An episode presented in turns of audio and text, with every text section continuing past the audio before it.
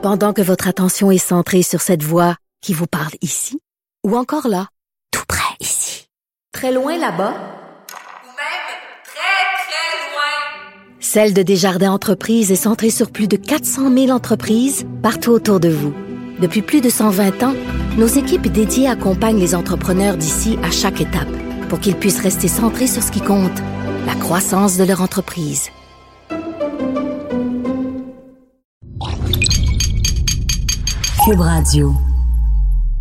La télé est arrivée dans ma vie, peut-être en 58, quelque chose comme ça, donc à peu près quand j'avais 9 ans. Mes parents ont acheté leur première grosse TV, bien sûr, en noir et blanc. On avait le 2, on avait le 6, et c'était tout. Sauf que, on était les premiers à avoir la TV en couleur, ou presque. En effet, mon père se tenait dans une taverne régulièrement. Un type, sûrement un honnête homme, il avait vendu une feuille de plexiglas qui était teintée en trois bandes. Une bande bleue, une bande verte et une bande rouge. Il s'agissait de fixer ça sur le devant de la TV et tu avais subitement le ciel bleu, le gazon vert et la terre brune-rouge. Évidemment, si tu regardais un quiz, ça faisait un peu bizarre, mais quand même, l'intention était bonne.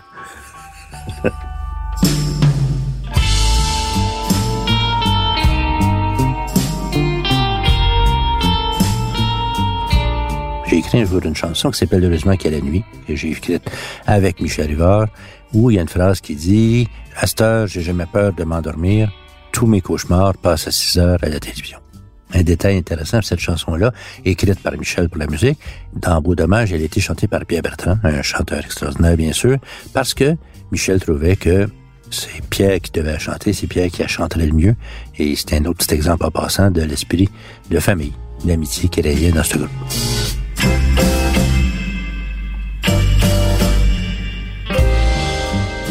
Dans l'épisode d'aujourd'hui, je vais vous parler de la télévision parce que la télévision a beaucoup compté dans ma vie depuis 25 ou 30 ans.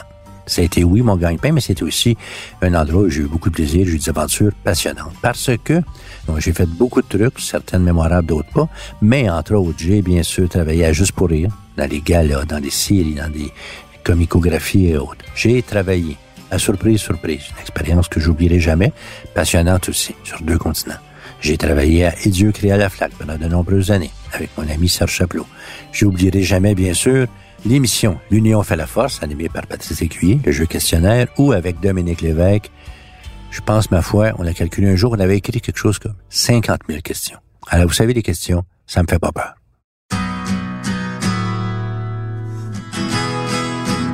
Mon nom est Pierre Huet. Je suis parolier. Je vis de ma plume.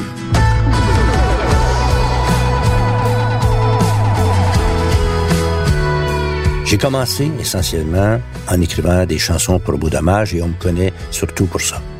Par la suite, j'ai écrit pour des tas de gens et j'ai écrit de l'humour, j'ai écrit pour la scène, pour la télévision et pour le magazine Cron. Grâce à ma plume, je me suis retrouvé dans des tas de choses passionnantes dans l'histoire culturelle du Québec. J'ai eu cette chance-là. Et j'ai le goût de partager avec vous le récit de ces expériences. Ça sera pas ennuyant. Parole de Pierre Huet.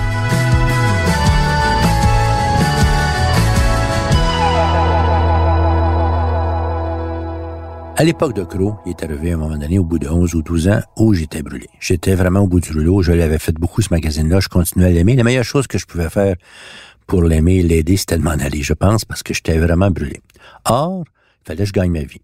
Et la chanson, pour moi, n'a jamais été un gagne-pain. La chanson était une vocation, un plaisir, une ambition une façon de me réaliser, mais certainement pas une manière de gagner ma vie. D'ailleurs, la chanson, ce n'est pas payant, sachez-le.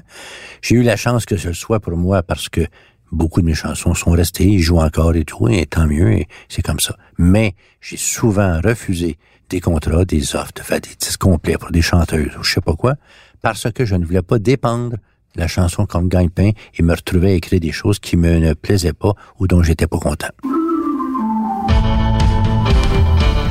Donc, je me suis tourné vers la télévision parce que la télévision, somme toute, comparée au magazine et comparée à la chanson, c'est payant. Ironiquement, ma première ou presque aventure en télé est une série qui s'est appelée Le Monde selon Crow. Avec le succès du magazine, c'était inévitable qu'un jour un producteur télé veuille en faire quelque chose. Donc, Crow s'est mis un peu à faire des produits dérivés. Alors, il y a eu de la radio, il y a eu des objets, des magazines autres, mais il y a eu Le Monde selon Crow, une aventure télé qui n'a pas bien marché. D'ailleurs, les deux seuls de notre gang, de notre équipe qui avaient de l'expérience réelle à la TV, c'est-à-dire Serge Grenier et Jean-Pierre Plante, n'étaient pas de la partie. Je pense qu'ils avaient flairé quelque chose.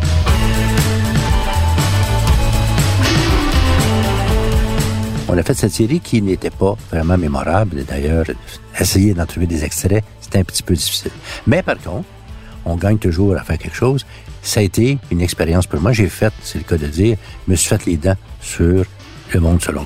J'ai appris l'écriture télévisuelle, j'ai appris des tas de choses sur comment être plus concis, comment être drôle au plus vite possible, travailler avec des comédiens, travailler avec l'ego des comédiens. On met ça dans notre besace et on continue. A eu une coupe d'aventures télévisuelles que j'ai aimé faire, qui m'ont aidé à, acquérir des connaissances comme euh, je travaillais dans une maison de production qui s'appelle Pram, à faire euh, l'émission de Croque Monsieur, Croque Madame, l'émission Métropolis qui était live avec J.C. Lauzon, qui était très excitante, et Marcel Bilvaux, le redoutable Marcel Bilvaux, m'a eu dans sa mire. C'est comme ça qu'un jour, je me suis retrouvé à l'émission Surprise, Surprise. C'est une émission légendaire, mais à tout hasard, pour les plus jeunes, je rappelle que c'est une émission de caméra cachée où on piégeait des personnages publics, des vedettes, du sport, de la télé, de la politique ou je sais pas quoi. C'était un énorme succès télévisuel au Québec. C'était la première émission québécoise à être exportée. On l'a fait en France, on l'a fait en Allemagne, en Scandinavie et autres. Donc, une grosse émission. Et je me retrouve là-dessus parce que Marcel Belluveau, cher Marcel, estime que je suis un bon chef scénariste pour concevoir des gags. Imaginez, ça veut dire que pendant des années, on paye pour faire des mauvais coups.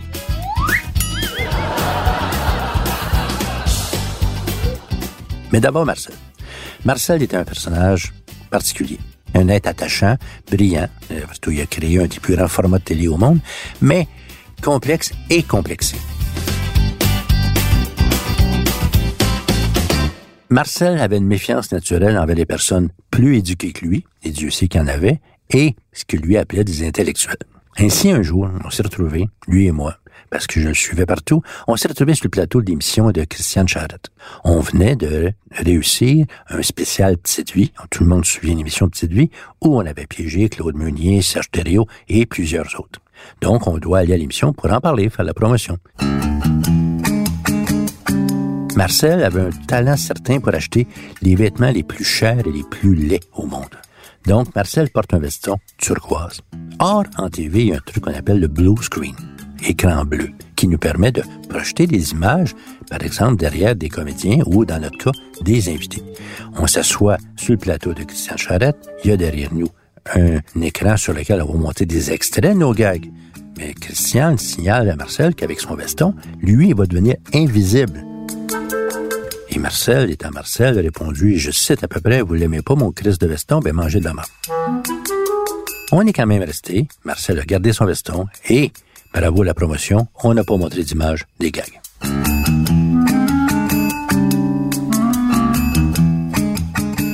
Si vous pensez que ça se passait mal sur le plateau de Christiane Charette, vous auriez dû voir les sessions où c'était ma job de rentrer dans le bureau de Marcel, seul à seul, pour lui compter les cinq, six derniers scénarios qu'on avait conçus. C'était un public tough. C'est correct parce que ça donnait une bonne émission, mais bon sang que c'était dur. Alors quand je ressortais de là, le monde me disait, et puis, qu'est-ce qu'il a dit? Je répondais, j'enlève-tu les jurons et les sacs? Ouais. Mais il a rien dit. Marcel a un langage plutôt coloré et plutôt catholique. Donc, je me retrouve à la scénarisation des gags. Ça, ça signifiait parce que l'émission à l'époque était diffusée, entre autres, en Allemagne, en Scandinavie, mais on la fabriquait surtout à Paris et à Montréal. Donc, je faisais la navette entre Paris et Montréal pour faire des gags. J'avais une équipe de scripteurs à Paris, une à Montréal, et, ironie, c'est que l'émission en France était hebdomadaire et au Québec était mensuelle. Il fallait générer beaucoup de gags en France, ce qui fait que souvent les gags étaient faits d'abord en France et ensuite au Québec. Je pense à un gag qu'on a fait à Alain Delon, qui était une grande star du cinéma français. Dans ce gag, Alain Delon est dans un souper privé où il y a un enfant qui s'avère être un expert en art moderne et dans d'autres choses, mais surtout en art moderne. Delon est un fan d'art moderne. L'enfant en question sait des tas de choses. Pourquoi? Parce qu'il porte une oreillette, ce qui permet à des experts, cachés dans la pièce à côté, de le fournir en information. Delon est poigné, piégé, le gag marche. Le lendemain, le gag marche plus, Delon ne veut plus, il retire sa signature, il met d'abord à la porte l'attaché de presse qui nous a permis de le piéger et refuse qu'on diffuse le gag. Pourquoi? Semble-t-il ce qu'on a appris, Alain Delon n'est jamais, jamais filmé en train de manger. Dans tous ses nombreux films, on l'a pas vu une seule fois se mettre de la bouffe dans la bouche. Heureusement, on s'est repris au Québec avec rien de moins que Lucien Bouchard.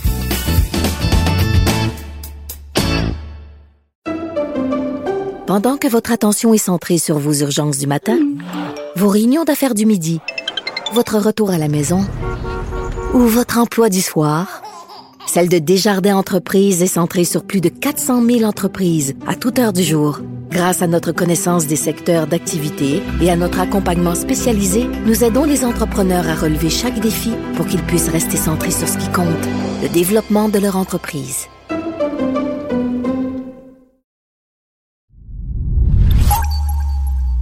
Les gags, surprise, surprise, étaient énormes. Tout le monde se souvient d'avoir vu un jour le gag où Pierre Pellado voyait une voiture exploser devant lui à une guérite qui avait érigée subitement dans sa région. Ou, par exemple, le gag où Jean-Pierre Ferland doit jeter sa nouvelle BM à l'eau pour éviter qu'un traversier coule. C'était des gros sous. Des fois, tu mets beaucoup d'argent, et c'est un échec et des fois c'est un succès.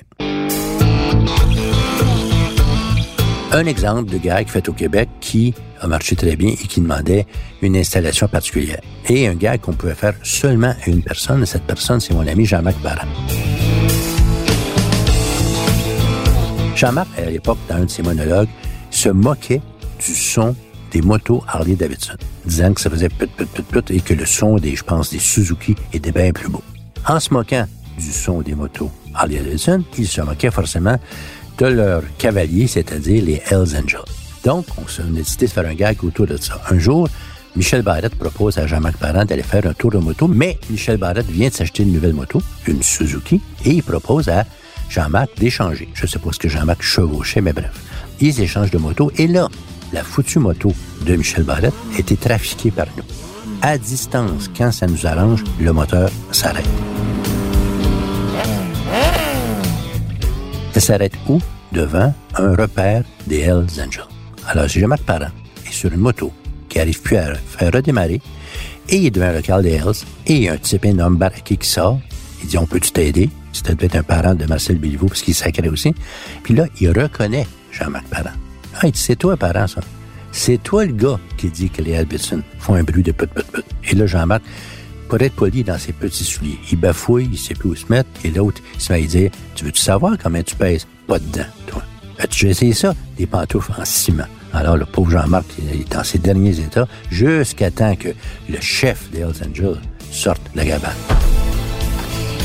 Il porte ce qu'on appelle un full face, un casque avec une visière, et il ouvre sa visière, et c'est Marcel Béliveau, au grand soulagement de Jean-Marc Parent.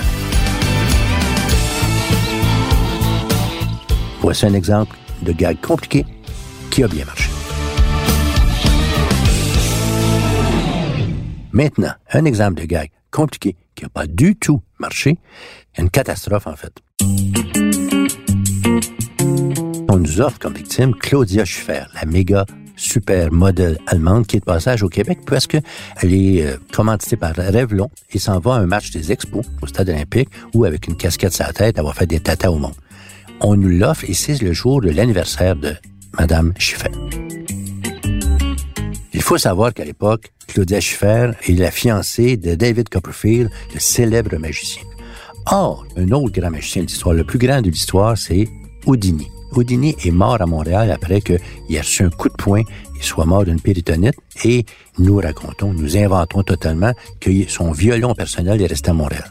On dit à Claudia Schiffer qu'on lui offre le violon d'Houdini pour qu'elle l'offre à son fiancé. L'opération se passe dans un magnifique loft dans le Vieux-Montréal, loft où, au préalable, on a changé 2000 fenêtres, 2000 petites fenêtres pour mettre des fenêtres en sucre candy, ces fenêtres qui éclatent facilement sans danger au cinéma. L'installation est prête pour le gag. Détail supplémentaire qui ajoute à la catastrophe. À l'époque, Louise Cousineau, critique la presse, nous achalait pour assister au tournage d'un gag. On avait accepté qu'elle soit là caché derrière avec le réalisateur, mais à condition, bien sûr, qu'il n'y ait pas de photographe. Là-dessus, la presse envoie un photographe, à notre insu. photographe qui grimpe dans les escaliers de secours de l'édifice qu'on a trafiqué. Le gag qui est prévu, c'est que lorsque Mme Schiffer va jouer une note du violon presque magique, toutes les fenêtres de l'édifice vont éclater. Elle joue sa note, toutes les fenêtres éclatent. Y compris un morceau qui, même si c'est en sucre grandi, s'en va rencontrer la veine du cou du photographe qui était caché, qui pisse le sang qui court partout. L'équipe en folie court partout, et là, c'est la panique complète. Pendant ce temps-là, Marcel Bilvaux, lui, à l'époque, était atteint d'un de ses nombreux cancers, avait pas un cheveu sur la tête, portait une petite casquette, on dirait un livreur. Donc, Marcel est censé rentrer sur le plateau avec un gâteau d'anniversaire pour que l'usage et dénouer le gag, comme on dit. Il s'approche avec le gâteau pour essayer de sauver la mise. Un des 23 gardes de sécurité de Schiffer l'arrête, pensant que c'est un livreur de gâteaux. Marcel, dans son langage coloré, rebrousse chemin, passe à côté du réalisateur et de Louis Cousineau, jette le gâteau dans la poubelle en disant « Mangez de la marque, maudit gang ». Il disparaît. Donc, voilà, on en est. Tant bien que mal, on dénoue, sans Marcel, et Claudia Schiffer et son entourage, environ 22 personnes, repartent vers le stade olympique. Ils repartent par le mont de charge. Mais comme sont 22-23, le mont de charge reste pendant 20 minutes entre deux étages.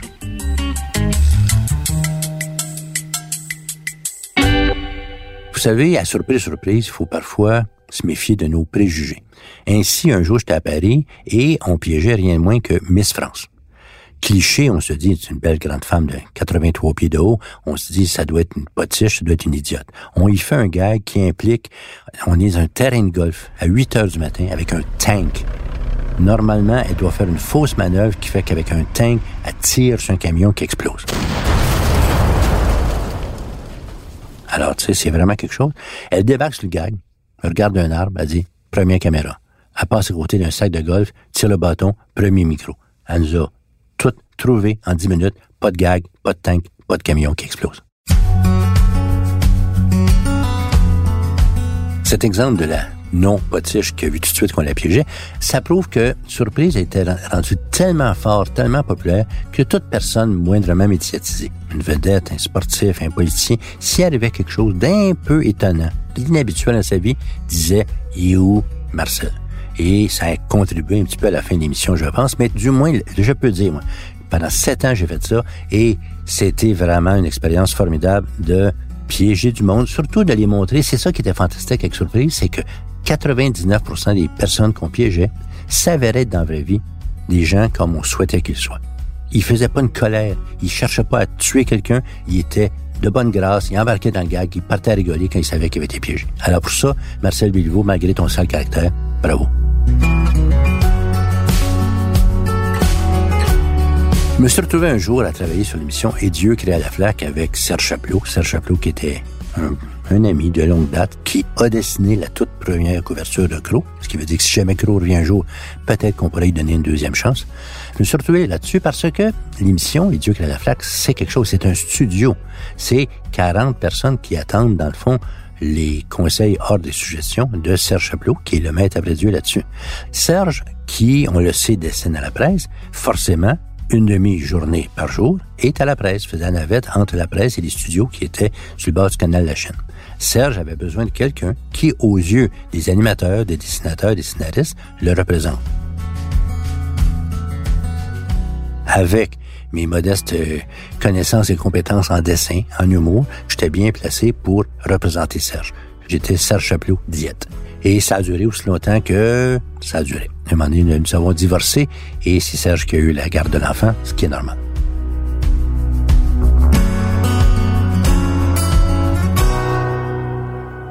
À peu près au même moment où je faisais la flaque, je travaillais sur l'Union fait la force. Vous savez, c'est un jeu questionnaire qui a duré, je pense, 12 ans, animé par Patrice Lécuyer, où, avec Dominique Lévesque, j'étais chargé d'écrire des questions. Écoutez, je crois, on a calculé un jour, et c'était avant la fin de la série, Dominique et moi avons écrit quelque chose comme 50 000 questions.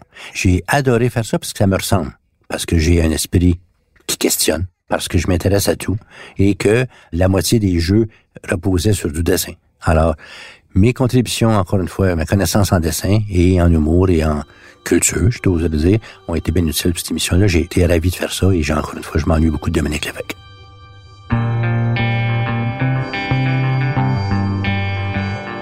J'ai aimé faire de la télé, j'espère en faire encore. J'ai aimé la diversité, les défis, l'esprit d'équipe, la chaleur, la spontanéité et, pourquoi pas, l'argent.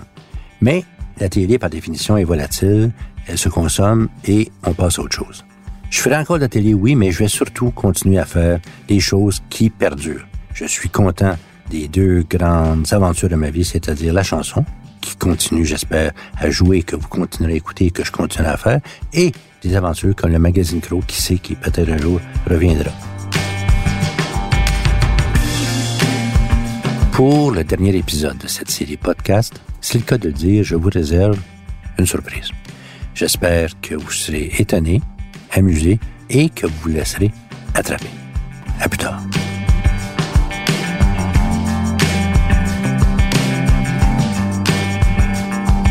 J'espère que vous avez aimé ce balado. J'espère que vous allez écouter les autres parce que, comme celui-ci, sont remplis d'anecdotes, d'humour, de finesse et bien sûr de cette humidité qui me caractérise. si vous avez bien aimé ça, parlez-en aux autres et mettez-nous des belles étoiles comme dans les cahiers à la petite école de mon époque. J'ai écrit, raconté et heureusement vécu ce que vous venez d'entendre. Mon nom est Pierre Huet. Au montage, Philippe Séguin et à la réalisation, Bastien Gagnon, La France. C'est une production Cube Radio.